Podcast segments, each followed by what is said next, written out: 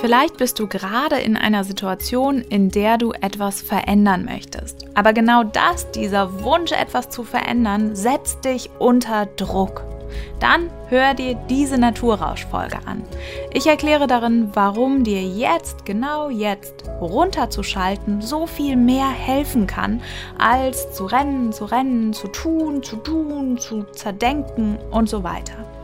Und ich gebe dazu drei kleine Übungen mit auf den Weg, um direkt ein kleines bisschen loszulassen und dass du jetzt innerlich zur Ruhe kommen kannst.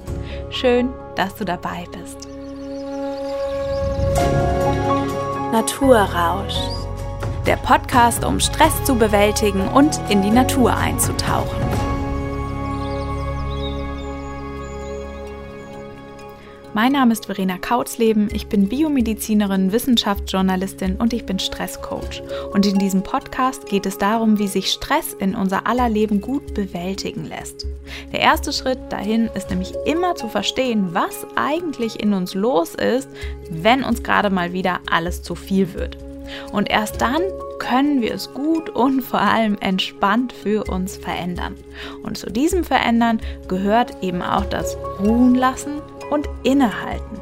Ein total wichtiger Teil, worum es in dieser Folge geht.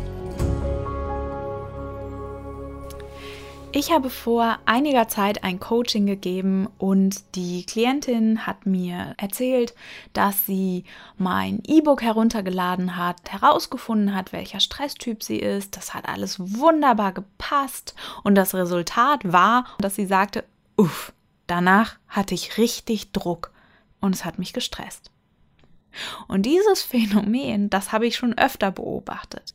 Wo ich dieses Phänomen auch beobachte, ist immer wieder in Heimwegkursen. Da gibt es immer wieder Teilnehmer und Teilnehmerinnen, die eine Übung machen, die nichtmals wirklich in ihr Leben integrieren und schon zur nächsten rennen.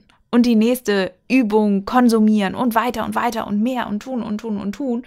Und dann letztlich mit dem Wunsch nach Stressbewältigung nur in neuem Stress landen. Also, falls du das auch kennst, falls es dir jetzt ähnlich geht, lass uns den Druck genau jetzt rausnehmen und dazu mit einer Pause starten. Also, mach's dir bequem und hör dir folgende Geschichte an. Ein junger Mann verließ aufgeregt einen Juwelierladen. Er war auf dem Weg zu seiner Geliebten, der einen Antrag machen wollte. Sie lebt auf der anderen Seite des Flusses bei ihren Eltern. Mit dem Verlobungsring in der Hand lief er zum Fluss und überquerte ihn, indem er von Stein zu Stein sprang. Plötzlich rutschte er ab und der kostbare Ring, den er in der Hand gehalten hatte, fiel ins Wasser. Er bekam Panik und fing sofort an, nach dem geliebten Ring zu suchen. Er sah sich überall um, hob jeden Stein hoch, grub mit den Händen im Schlamm, durchwühlte die Unterwasserpflanzen und so weiter aber der Ring war nicht zu finden. Einige Menschen standen am Flussufer und sahen ihm zu. Sie versuchten ihn zu beruhigen. Hey, Sie, setzen Sie sich und ruhen Sie sich ein bisschen aus. Holen Sie tief Luft und beruhigen Sie sich. Sie machen es doch nur noch schlimmer. Aber der junge Mann schenkte ihnen keine Aufmerksamkeit und suchte weiter panisch nach dem Ring.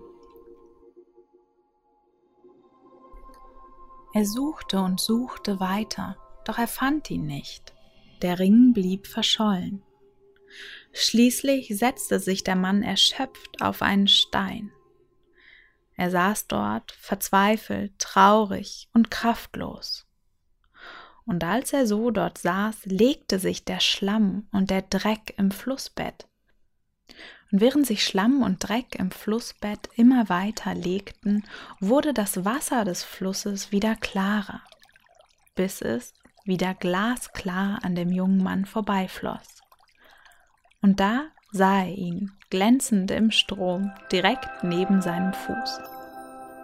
Da lag der Ring. Das ist eine alte afrikanische Geschichte. Und ich finde, sie zeigt ganz gut, dass Tun nie die ganze Wahrheit ist. Egal bei was, egal was du in deinem Leben gerne finden würdest. Sei es Gelassenheit, Liebe, Frieden, einen neuen Job, einen neuen Partner oder etwas anderes. Tun ist nie die ganze Wahrheit. Natürlich ist es so, wenn du etwas in deinem Leben verändern möchtest, dass es hilft zu suchen, also aktiv zu werden. Wenn du dich weiterentwickeln möchtest, dann brauchst du Impulse. Ja, dann musst du losgehen und suchen. Aktiv werden und für Impulse sorgen und, und entwickeln. Ja, da kommen wir auch gleich nochmal zu. Aber Tun ist eben nicht das Einzige. Neben dem Tun braucht jede Veränderung auch ein Innehalten, damit die neuen Impulse erstmal wirken können, damit du sie wirken lässt.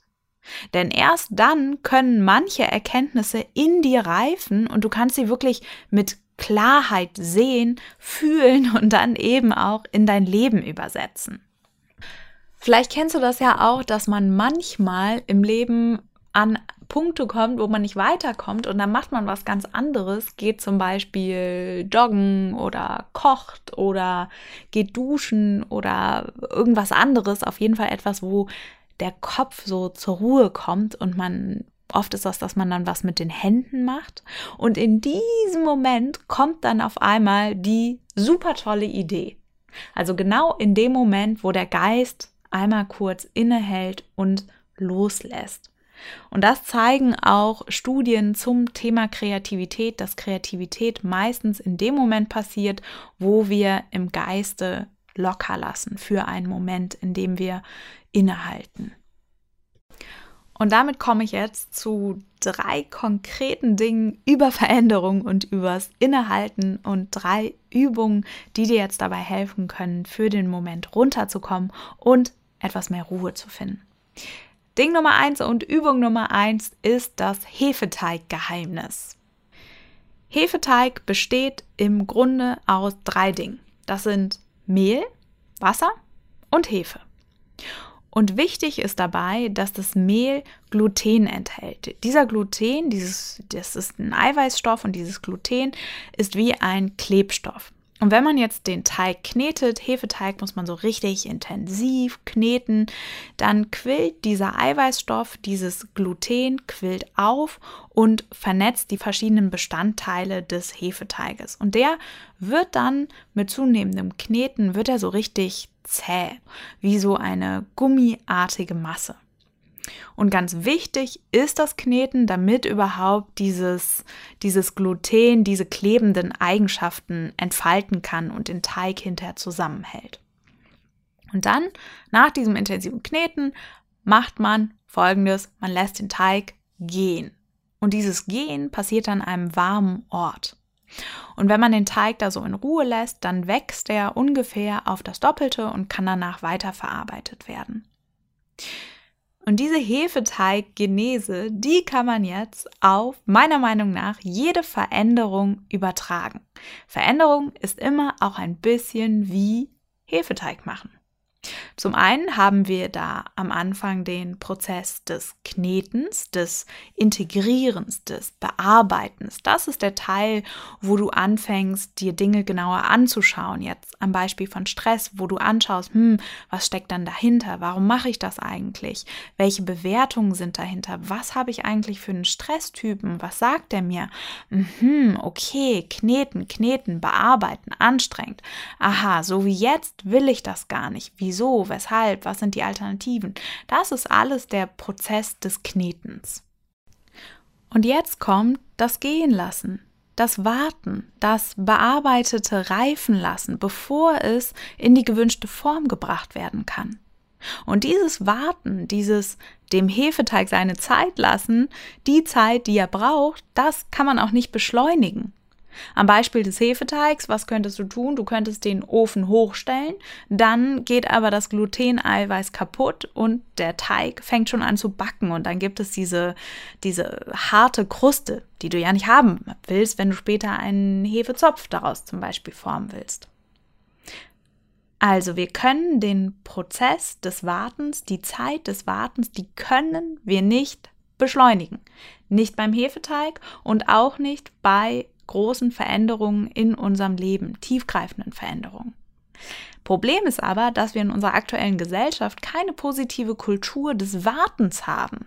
Denn Warten wird bei uns wie eine Ohnmacht empfunden, also wie das Absprechen von Macht, das Absprechen von ich kann selbst über meine Zeit entscheiden. Zum Beispiel sieht man das auch, dass es oft ähm, zum Beispiel beim Fliegen gibt es dieses Priority Boarding. Das bedeutet, dass sich Menschen, die mehr Geld haben, also mehr Macht, ihre Zeit erkaufen können und weniger warten müssen. So einen hohen Stellenwert hat bei uns das nicht warten wollen in unserer Gesellschaft. Bei uns gilt also im Moment, wer nicht warten muss, wer es sich leisten kann, nicht zu warten, der hat die Macht. Der hat die Kontrolle. Dazu gibt es einige spannende wissenschaftliche Studien, zum Beispiel eine namens The Psychological Cost of Waiting, also die psychologischen Kosten des Wartens, die sehr schön zeigt, dass es für uns besonders schmerzhaft und stressig wird, wenn wir nicht wissen, wie lange wir noch werden warten müssen. Also wieder dieser Verlust von Kontrolle beziehungsweise erst das gar nicht Vorhandensein von Kontrolle. Und deswegen, jetzt komme ich zurück zu dem Punkt, äh, zum, wie, wie dir das jetzt helfen kann, nämlich einen Perspektivwechsel zu machen. Denn zwar ist es in unserer Gesellschaft im Moment so, dass Warten so ein negatives Image hat und dass wir damit Kontrollverlust verbinden, aber das ist nicht die einzig mögliche Realität. Es geht auch anders. Ein Beispiel, in der Antike war es zum Beispiel so, dass es eine Tugend war, zu warten, Muße zu tun, den Dingen ihre Zeit zu lassen. Oder auch im christlichen Glauben auf den Messias zu warten. Das war eine ganz wertvolle Zeit, eine Zeit des sich bereit machen für etwas, etwas erwarten, sich darauf vorbereiten.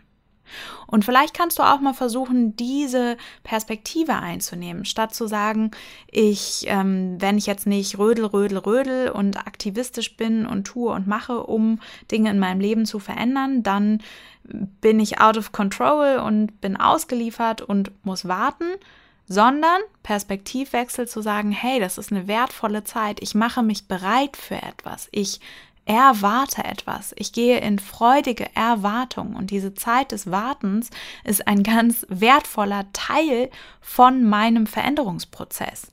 Dieses Innehalten. In diesem Innehalten sammelst du nämlich die Kraft, sowohl körperlich als auch geistig, dass du überhaupt dann, wenn, wenn es dann zu der Veränderung X kommt, dass du dann überhaupt dafür die nötige Kraft hast, auch wieder mit dieser Veränderung umzugehen und gut zu leben. Denn sonst ist es häufig so, dass, dass wir uns so abstrampeln für eine Veränderung und dann kommen wir da an und dann sind wir einfach nur noch müde und erschöpft und enttäuscht von dem, was dann an diesem vermeintlichen Ziel uns ähm, begegnet. Also gib dir und deiner Veränderung, die ansteht, gib dir jetzt die Ruhezeit, die sie braucht. Lass wirken, was du begonnen hast. Und mach es wie beim Hefeteig, dass du dafür einen warmen Ort bereitstellst. Und damit komme ich zur konkreten ersten Übung. Sorge für dich in dieser Zeit des Wartens. Kümmer dich jetzt gut um dich mach's dir warm, mach's dir gemütlich, mach's dir seelisch warm, tu dir was Gutes und sei stolz, dass du den Teig, dein, dein Leben, deine Themen bis jetzt geknetet und bearbeitet hast. Und jetzt lass sie ruhen, lass es wirken und freu dich darauf, was kommen wird, was für ein Hefezopf dabei herauskommen wird. Aber damit er gut wird, damit er genießbar wird, lass ihn jetzt erstmal einfach ruhen und lass es wirken. Und damit komme ich zu Ding und Übung Nummer zwei der Kontrollpause. Wir haben ja gerade schon kurz über Kontrolle gesprochen und dem Wunsch nach Kontrolle. Ich gehe da jetzt noch mal etwas konkreter drauf ein, denn in unserer Zeit bekommt Kontrolle wirklich einen sehr, sehr hohen Wert auf unserer Werteskala. Und das ist gefährlich. Das ist nämlich realitätsfremd. Du kannst nicht alles kontrollieren. Beispiel, in Beziehungen gehören immer mehrere Menschen dazu. Genauso ist es im Job. Oder es können Dinge passieren wie Corona oder andere Krankheiten. Das ist das Leben. Und wenn du im Glauben lebst, dass du durch dein Handeln alles kontrollieren könntest, dann wird dich das Leben zwangsläufig sehr enttäuschen. Und deswegen plädiere ich fürs Loslassen, fürs Loslassen von Kontrolle und für Demut. Das ist die Realität. Keiner von uns ist immer fit. Keiner von uns hat unendliche Energiereserven. Und manche Dinge in unserem Leben können wir auch nicht jetzt oder wir können sie auch nicht alleine ändern. Zum Beispiel deinen Chef, den kannst du nicht ändern. Oder das große Problem in der Beziehung wirst du nicht ändern, wenn dein Freund es nicht auch mit ändern will. Oder äh, wenn du gerade Prüfungsangst hast, wirst du das nicht von jetzt auf gleich ändern. Oder wenn du etwas aufgeschoben hast und dadurch jetzt in ganz schön großem Schlamassel steckst, wirst du jetzt nicht ändern. Du kannst nicht alles kontrollieren. Das ist das Leben. Und dann hilft es meiner Ansicht nach, eine Prise Realismus da reinzugeben und zu sagen, ja, dann ist es so. Ich kann es im Moment nicht ändern, okay. Und das machen wir natürlich nicht so gerne, weil wir in dieser Zeit leben, in der wir irgendwie lernen, dass wir durch unser Handeln doch die ganze Welt verändern können und da nicht so gerne aufgeben, weil uns das wieder in diese Ohnmachtsposition bringen würde. Und ich finde, hier hilft ganz gut ein Trick, und zwar der Trick mit dem Zeitrahmen. Überleg dir folgenden Satz. Egal, wie sehr ich mir jetzt wünsche, dass passiert, ich kann es im Moment nicht ändern. Und deswegen werde ich bis zum Zeitpunkt X damit Ruhe geben. Ich gebe mir eine Pause. Und das kann jetzt sein, dass du dir eine Pause von einer Stunde gibst oder dass du sagst, boah, wir haben dieses blöde Problem in unserer Beziehung, wir haben jetzt x-mal drüber geredet, wir finden jetzt keine Lösung und jetzt gebe ich einfach mal eine Ruhe und spreche erst in einer Woche das Thema wieder an oder in einem Monat oder ähnliches. Und das kannst du auf alle möglichen Lebenssituationen übertragen. Also für deinen gesetzten Zeitrahmen X, hör auf, alles kontrollieren zu wollen. Kannst du nicht. Und lass es für den Moment einfach mal so sein. Das ist das Leben. Und das nervt uns alle immer wieder. Aber manchmal können wir einfach nichts daran ändern und dann ist es okay, sich da von diesem Strampeln, diesen Kämpfen gegen Windmühlen eine Pause zu gönnen. Das ist ganz wichtig, damit du wieder Kraft schaffst. Entweder Kraft, um wirklich etwas zu verändern oder Kraft, um anders damit umzugehen. Oder vielleicht sprießt genau in der Phase auch eine neue Idee. Aber genau jetzt gib Ruhe für diesen Zeitrahmen. Du musst gerade nicht alles kontrollieren, nicht Herr oder Herrin von jeder Lage sein dann ist es gerade so. Ja, es könnte besser sein, es könnte anders sein. Ja, so what? Ist es im Moment aber nicht. Und bis zum Ende deines Zeitrahmens bleibt das jetzt auch so. Punkt. Und damit kommen wir hier zu Ding Nummer drei und Übung Nummer drei und die heißt Vertrauen statt tun. Vertraue darauf, dass sich etwas bewegt, auch wenn du es nicht direkt siehst oder greifen kannst. Das ist wie beim Meditieren. Hier gibt es auch Studien dazu, dass sich auch während der Zeit, wo wir noch keinen wirklichen Effekt von der Meditation spüren und wahrnehmen können, sich aber schon Dinge im Gehirn verändern. Also vertraue darauf, dass Veränderung stattfindet, auch wenn du sie jetzt gerade noch nicht spüren kannst. Es findet eine Veränderung statt, wenn du Impulse gesetzt hast, wenn du angefangen hast, deinen Hefeteig zu kneten. Da drin, in diesem Teig, passiert auch ganz viel, ohne dass man das sieht. Bevor du siehst, dass der Teig größer wird, tut sich innerlich schon etwas. Die Hefepilze fangen an, sich zu teilen, die fangen an, die Stärke aus dem Mehl zu spalten und dabei entsteht CO2, das dann später den, den Teig auflockert. Und bevor du das siehst, bevor der, der Teig dann eben so, so größer wird und aufgeht, sind diese Hefepilze schon aktiv und, und fangen an, da die Stärke zu zersetzen. Heißt übertragen, Gib deinem Thema Zeit zu gehen und vertraue darauf, dass in dir jetzt schon etwas passiert, auch während du Ruhe gibst. Am Beispiel des Stresstypen, des Stresstypens erkennst, wenn du deinen Stresstypen erkannt hast, dann wird allein diese Erkenntnis schon etwas in dir bewirken. Und darauf kannst du vertrauen, ohne dass du weiter kneten und aktiv sein musst. Da drin, in dir, passiert schon ganz, ganz viel. Denn genau wie beim Hefeteig ist es auch bei dir.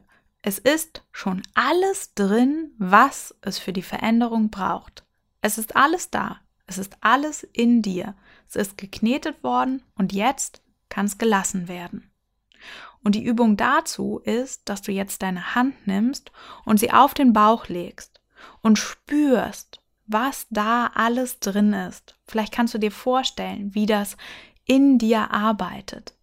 Und stell dir vor, was bestenfalls passieren könnte, wie schön es wäre. Und spüre, wie dieses Potenzial jetzt schon in dir liegt und wie du es wahrnehmen kannst, wenn du die Hand auf den Bauch legst. Wenn du die Wärme spürst, die die Hand an den Bauch sendet und umgekehrt der Bauch an die Hand. So, ich fasse nochmal die drei Punkte zusammen. Erstens, sorge für dich. Sei liebevoll, mach's wie der Hefeteig, mach's dir warm, kuschelig und geborgen. Zweitens, setz dir einen Zeitrahmen, bis zu dessen Ende du nicht weiter kämpfen, grübeln, ackern und bearbeiten wirst. Pause. Drittens, vertraue. Es ist alles in dir, so wie beim Hefeteig auch alle Zutaten drin sind. Es ist alles da. Und leg dir die Hand auf den Bauch, um das zu spüren. Es ist alles in dir und es wird arbeiten, auch wenn du davon noch nicht siehst. Vertraue darauf. Wenn du mehr zum Thema Stressbewältigen erfahren möchtest, dann findest du mich auf Instagram unter Verena Kautzleben.